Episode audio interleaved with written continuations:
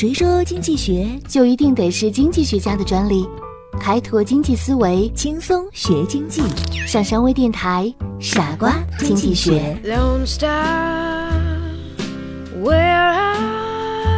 are you out tonight?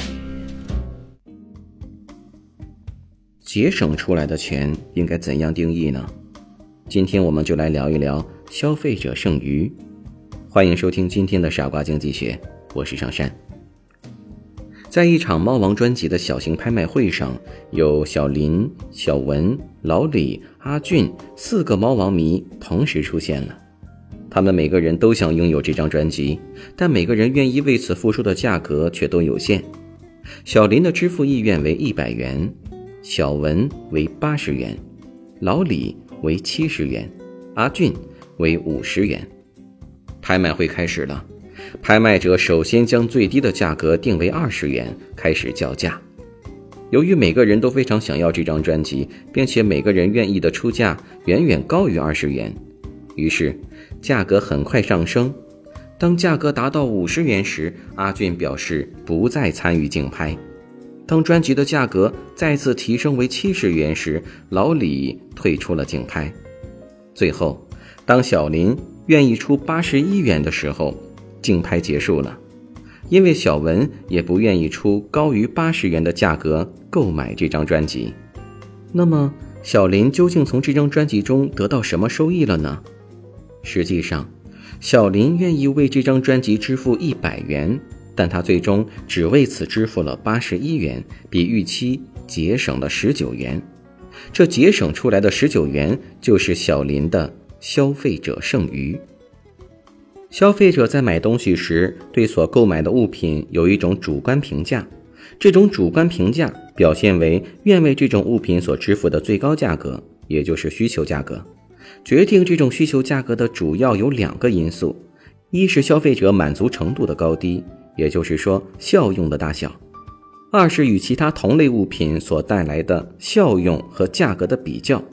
消费者愿意出的最高价格，并不一定等于供求双方决定的市场价格，而消费者所愿意出的最高价高于市场价格时，这两种价格之间的差额就称为消费者剩余。消费者剩余等于买者的评价减去买者支付的量。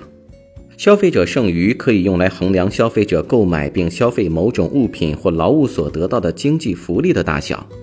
消费者购买和消费物品。或劳务是为了得到经济福利，一种物品或劳务给消费者带来的消费者剩余越大，也就是市场价格越低于消费者意愿出的最高价格，消费者就越愿意购买。反之，如果市场价格高于消费者愿意出的最高价格，那么消费者就会认为购买该物品或劳务不值得，或者说消费者剩余为负数，那么消费者就不会购买了。本期节目的开头，我们举了小林、小文、老李、阿俊四个人买音乐专辑的小案例。随着价格的不断提高，有人离开了竞拍。离开的人叫做边际买者。边际买者是指如果价格再提高一点，就首先离开的买者。我们还拿流行唱片做例子，张三愿意出二十元购买，李四愿意支付二十五元。王刚愿意支付三十元，在这个消费队伍中，张三就是一个边际买者。如果唱片的价格上调，第一个离开的就是他了。一般来说，边际买者可能得到的消费者剩余是最少的。以上就是本期节目的所有内容，希望大家在以后做消费决策的时候能够有更多的消费者剩余。好了，感谢收听本期的节目。我们下期节目再见。哦，对了，如果可以的话，请添加我们的公众账号“上山之声”。拜拜。